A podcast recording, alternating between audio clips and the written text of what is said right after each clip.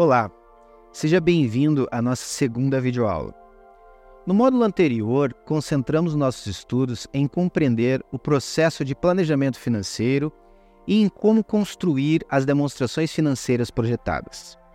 Agora, avançaremos nossos estudos sobre a estrutura de capital, considerando as formas possíveis de alavancagem. Também abordaremos as principais teorias de finanças e suas relações práticas. Vocês já devem ter ouvido a prática é diferente da teoria. É uma expressão conhecida, mas perigosa. Isso porque uma teoria, antes de ser validada, é testada de diversas formas para só então poder se chamar de teoria. Assim, se a prática difere da teoria, cuidado, pode haver um erro na execução. Neste contexto, a segunda etapa de nossos estudos foi estruturada conectando os conteúdos através dos hubs, trazendo os principais conceitos sobre o tema por meio de um viés prático. Nesta videoaula, daremos uma introdução ao conteúdo com o objetivo de direcionar o foco dos estudos. Já no Hub Sonoro, temos dois podcasts, aonde em um deles vamos tratar sobre como identificar a melhor estrutura de capital debatendo sobre possíveis determinantes para melhor estrutura de capital. Já no segundo podcast, Teoria versus Prática, faremos uma discussão acerca das teorias e suas aplicações.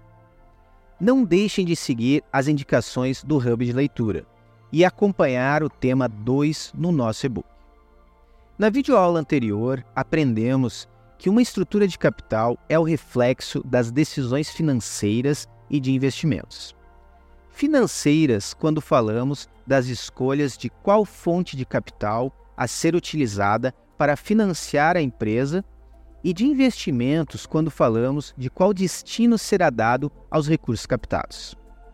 Neste sentido, também estudamos que a estrutura de capital é composta por capital próprio e capital de terceiros. Capital próprio, quando a origem é dos sócios ou da geração de lucros reinvestidos. E capital de terceiros, quando a empresa vai até o mercado para captar recursos, tomar dívida. É com base neste entendimento que iniciamos o conteúdo do módulo 2, aonde começamos apresentando o conceito de alavancagem. É possível que você já tenha escutado este termo, pois ele pode ser utilizado em vários contextos, como investimentos, imóveis e nas decisões das empresas. Nosso enfoque estará voltado à alavancagem nas decisões das empresas. Nessa abordagem, definimos a alavancagem como o resultado do uso de ativos ou fundos a um determinado custo, visando multiplicar os retornos aos proprietários da empresa. Ou seja, estamos tratando de um conceito que envolve risco. Por essa razão, é necessário o maior entendimento possível acerca dos riscos envolvidos, para assim decidir qual o melhor nível de alavancagem a ser realizado. Importante destacarmos que uma das formas que as empresas utilizam para viabilizar o seu crescimento é através da alavancagem. Por exemplo, uma empresa pode tomar um empréstimo para financiar o seu orçamento para expandir as suas vendas. Se esse projeto de expansão for bem sucedido, a empresa poderá obter um retorno maior do que o custo do empréstimo e, como consequência, irá aumentar seu lucro.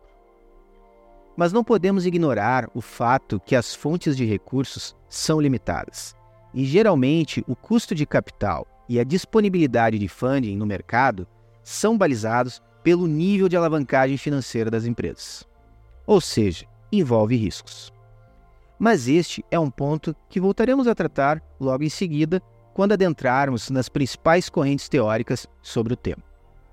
Em nosso hub de leitura, apresentamos as formas de alavancagens das empresas, sendo elas alavancagem operacional, alavancagem financeira e alavancagem total. O nível de alavancagem de uma empresa pode ser mensurado através de uma análise de seu demonstrativo de resultados, o DRE. Na tabela, ilustramos a estrutura de um DRE, identificando as três formas de alavancagem. Vamos começar falando sobre a alavancagem operacional. Entendemos como alavancagem operacional quando a empresa utiliza seus custos fixos para aumentar seus lucros. Isso significa que, à medida que as vendas aumentam, os custos fixos são distribuídos em um número maior de unidades vendidas, resultando em um aumento da margem de lucro. Notem que a alavancagem operacional está totalmente ligada à natureza do negócio, ou seja, busca analisar as quantidades vendidas para cobrir os custos operacionais, e ao passo que esse custo operacional for coberto com as receitas originadas pelas vendas, tudo que for gerado adicionalmente é caracterizado como efeito da alavancagem operacional. Em nosso e-book, temos o exemplo do caso da empresa Charles Poster, aonde, com base nas premissas apresentadas, foi encontrado o ponto de equilíbrio operacional com a venda de 500 posters. Ou seja, para manter todos os custos operacionais, a empresa necessita vender no mínimo 500 unidades. Nesta figura, extraída do livro de Gitman, é ilustrado o gráfico traçando duas linhas: receita de vendas e custo operacional total. Notem que as linhas se cruzam exatamente quando no eixo horizontal temos a quantidade de 500 unidades, que representam a receita necessária para a cobertura dos custos. Deste ponto em diante, a empresa passa a gerar lucro antes dos juros e imposto de renda.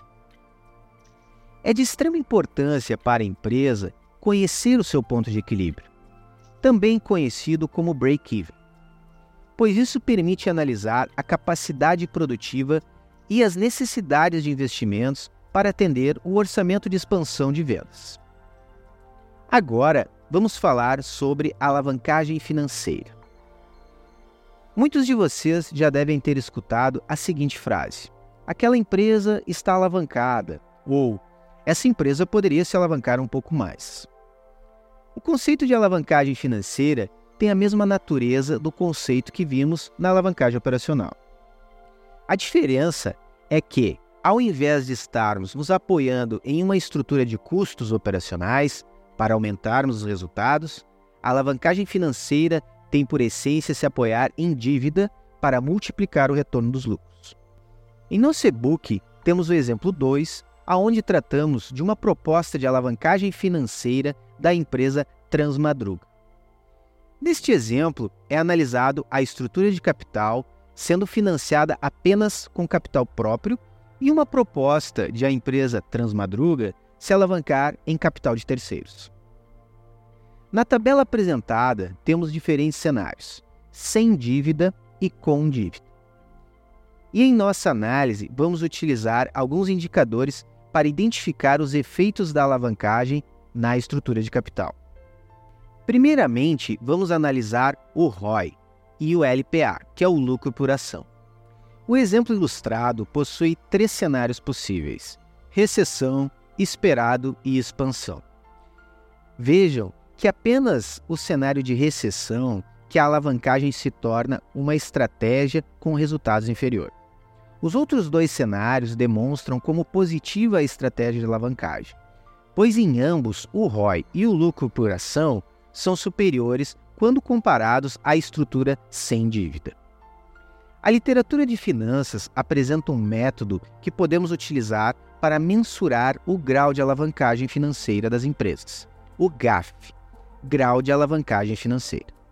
Seu cálculo é através da divisão da variação percentual do lucro por ação pela variação do LAGIR, que é o lucro antes dos juros e imposto de renda.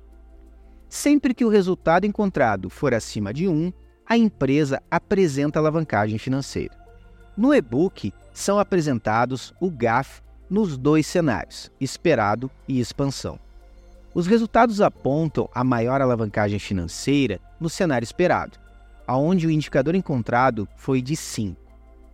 Se analisarmos o resultado do cenário em expansão, encontramos um GAF de 1,67. Isso ocorre porque o cenário de expansão, a empresa tende a gerar mais resultado, o que irá contribuir para financiar suas operações com capital próprio, não se apoiando tanto em dívida. Agora, vamos falar sobre as principais correntes teóricas que abordam sobre estrutura de capital. Uma das discussões mais debatidas na literatura é relacionada sobre o quanto o grau de alavancagem pode ou não interferir no valor das empresas.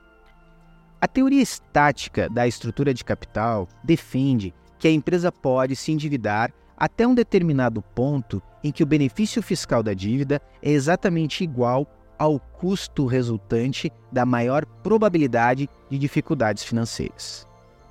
Podemos ter um melhor entendimento desta teoria através da figura que também consta em nosso e-book, aonde o ponto dívida e equity seria o ponto ideal de proporção entre capital próprio e capital de terceiros, aonde o custo médio e ponderado de capital minimiza o custo de capital e maximiza o valor da companhia. Agora vamos tratar sobre um dos estudos mais citados em artigos de finanças, as famosas proposições de Modigliani e Miller. A teoria de estrutura de capital, criada por Modigliani e Miller, argumenta que, em um mercado perfeito e sem impostos, a estrutura de capital de uma empresa não afeta o seu valor. Isso ocorre porque, em um mercado perfeito, os investidores são capazes de criar sua própria estrutura de capital combinando dívida e capital próprio em proporções que atendam às suas preferências de risco e retorno.